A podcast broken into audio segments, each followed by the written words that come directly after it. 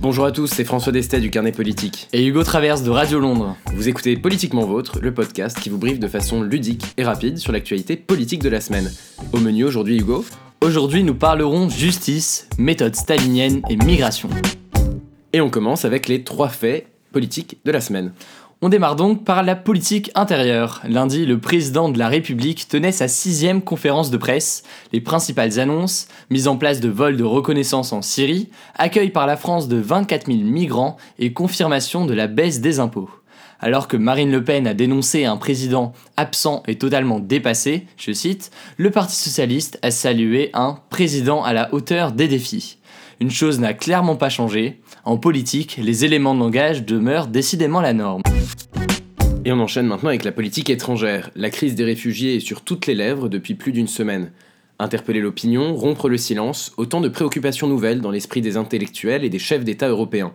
Et cette semaine, l'opinion a basculé sur cette question d'après un sondage ELAB pour BFM TV.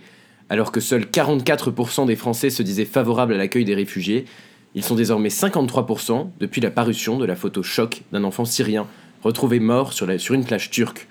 Une nouvelle preuve, si elle était encore nécessaire, du pouvoir des images.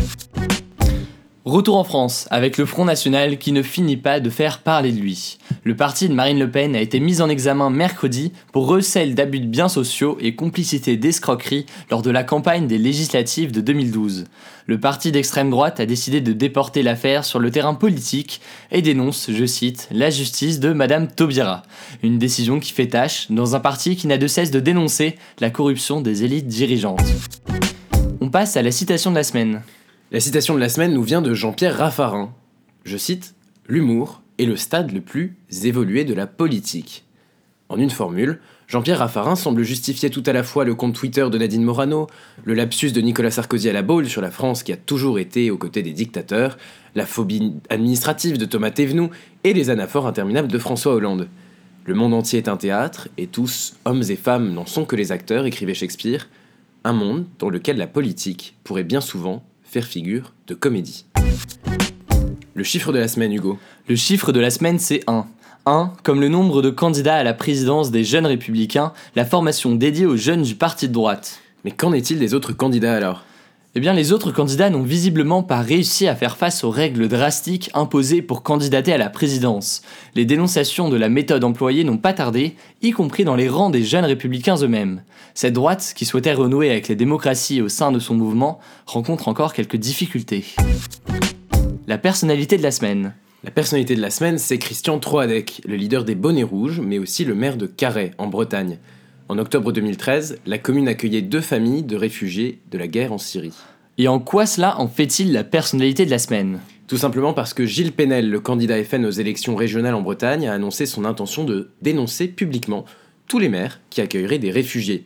Le candidat frontiste a donc qualifié l'élu Christian Troadec de, je cite, candidat de l'immigration.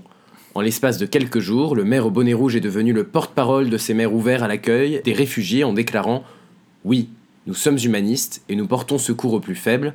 Nous en sommes fiers. L'article à lire cette semaine, Hugo. C'est un article en ligne du quotidien La Croix. Sur La Croix, cette semaine, vous pourrez ainsi lire Ces étrangers qui font la France. Un dossier très complet, en forme d'épisode. Vous croiserez euh, l'English Touch à Dinar, les 1500 Vietnamiens du village de Noyant-d'Allier, et vous pourrez même y découvrir l'histoire des harkis de Villocomte en Auvergne. Le site brosse un portrait fascinant de ces étrangers aux cinq coins de la France et nous rappelle que ce ne sont pas que les Français qui font la France. Le lien de l'article sera dans la de ce podcast. Et ailleurs, on regarde cette semaine du côté de la Birmanie, c'est bien cela? Oui, puisqu'en Birmanie, la campagne officielle pour les législatives vient de débuter. Les élections auront lieu le 8 novembre prochain, et la célèbre opposante Aung San Suu Kyi a évoqué la possibilité, je cite, d'un vrai changement et d'une chance que nous ne pouvons pas nous permettre de laisser passer. Un fait historique qui constitue un véritable tournant pour le pays après 53 ans de dictature. Vous avez écouté Politiquement Vôtre, le podcast réalisé par les rédactions de Radio Londres et du Carnet Politique. Vous nous retrouvez toutes les semaines en podcast sur iTunes, SoundCloud et nos sites respectifs. Partagez ce podcast sur tous les réseaux sociaux et réagissez sur Twitter, at Carnet Politique et at Radio Londres-FR. Ce podcast était présenté par François Destet et Hugo Traverse. Il était écrit avec l'aide de Pablo Maillet, Clara Michelini et Milan Malik. Merci à toute l'équipe qui travaille depuis des mois pour rendre cette belle aventure possible. On vous remercie de nous avoir écoutés et on vous dit à la semaine prochaine.